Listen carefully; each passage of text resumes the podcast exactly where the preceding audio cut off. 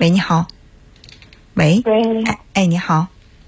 就是说我有时候，我就我昨天突然就是陷入了一种恐惧的状态，就类似我现在很紧张，很紧张，就是那种很懵的那种状态。然后就是我那个是恐惧，然后就是我无法与别人接话什么之类的，大脑完全就在一个恐惧的状态，就是比较恐惧我未来的生活，就是因为我因为我其实应该是。有那种抑郁的，然后，然后也有一些焦虑，也有一些强迫吧。嗯。然后，然后我我其实我之前就是，呃，我因为这种我被这折磨的我很痛苦嘛，就是我上我上班我上的很累，我整个人就是头很疼，然后每天经常就是很困。嗯。然后我是去年嘛，然后然后我经常就是，呃，我有时候会有那种身体。就情绪导致的身体嘛，就会可能说我哪儿发热啊，身体发热啊，什么胸胸闷啊，就感觉喘不过来嘛。嗯。然后我就跟我妈妈说嘛，然后我妈妈他们不就是不都是农村的嘛，然后他们就说你现在想那么多，你咱然后然后我说每次都是你一上班你就有事，不上班你就没有事，他们就很气我嘛。嗯。然后呃。亲戚朋友们也都很看不起我，就说我怎么那么不听话，怎么那么不懂事儿。然后，然后我是就是，我实我实在受不了了，我今年就回家了嘛，回家嘛，我就跟我妈斗。然后其实很想要去看心理医生，就心理咨询师嘛。然后，然后，嗯，然后我，我，然后那个我，但是我就不说不说嘛。然后我。我就每天跟他怄，然后里天天也不好好吃饭，然后不好好睡觉，就是整天拉个脸色，也不帮他干活什么之类的。然后我妈妈就很生气，我妈妈说：“我忍了你忍了那么多，你怎么就这么死没良心？”然后，然后我那些呃姨他们阿姨他们都说：“哎呀，这个小孩真是的。”然后，呃，嗯，我就觉得你是我妈妈的姐姐，你肯定可以这样说，你肯定可以偏袒她。然后我就不答应你们，我这么难受，你们谁知道？你们每次都是说我想多了。然后我就是我有一个姨，我阿姨的一个女儿，她就是我比我大几个月，做表姐嘛，她很听话，也很善良。然后她我经常向她倾诉一些事情，然后，然后我表，然后我表姐也也也说我没良心。然后，然后我就说，哦，是不是我做的真的很过分？我是不是真的不应该这样？我怎么老是在祈求？我怎么老是在折磨别人，还折磨我？我折磨自己同时，干嘛还折磨别人？然后我就突然醒悟过来了。然后我就说，我即便我不舒服，我也绝对不能这样。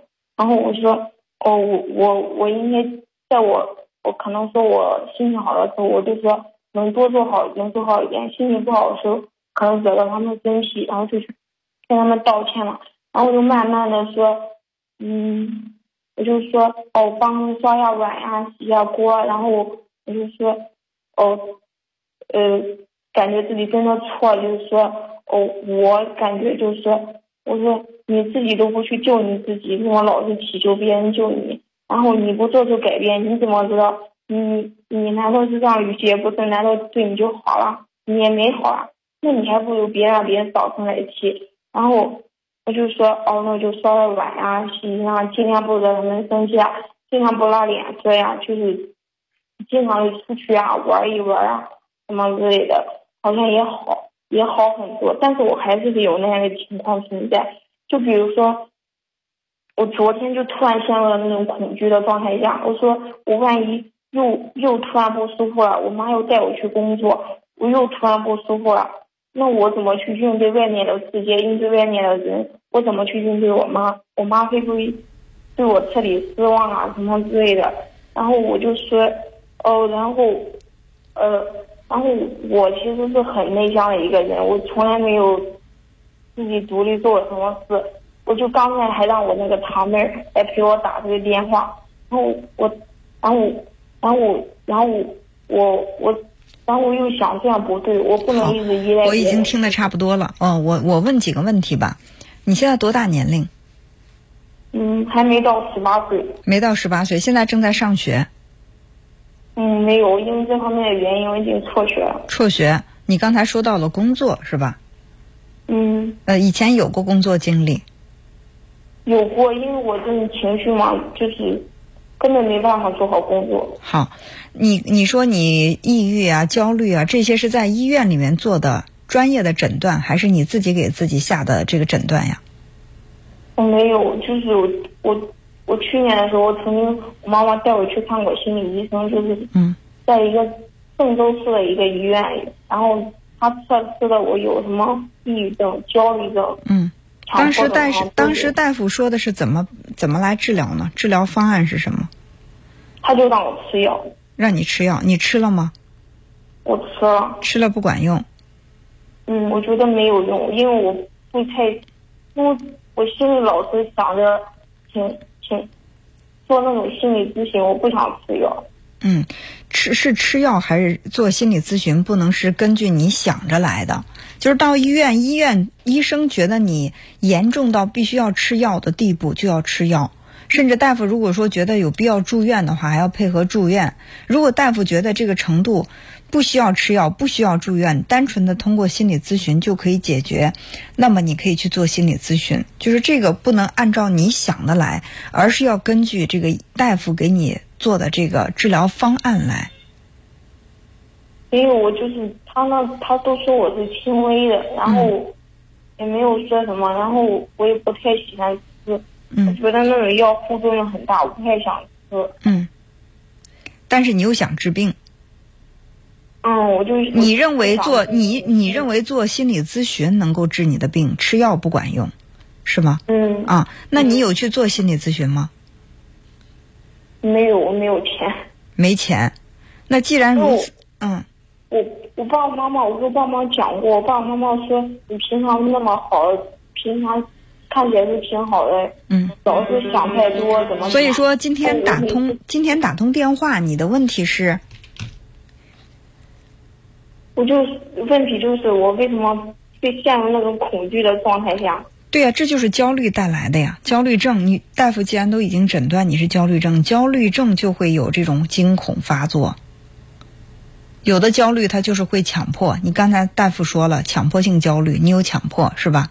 还有这种惊恐，惊恐发作，突然之间会觉得非常恐惧，这些都是焦虑的具体的表现。但是医院开的药你不肯吃，呃，做心理咨询你又觉得没钱，那怎么办呢？都是都是就算医医院要吃药，但是我也没有钱，那一个月也也要好些钱嗯。，大夫是嗯那个给你开的药，你爸妈也没钱给你买药，所以说不让吃是吧？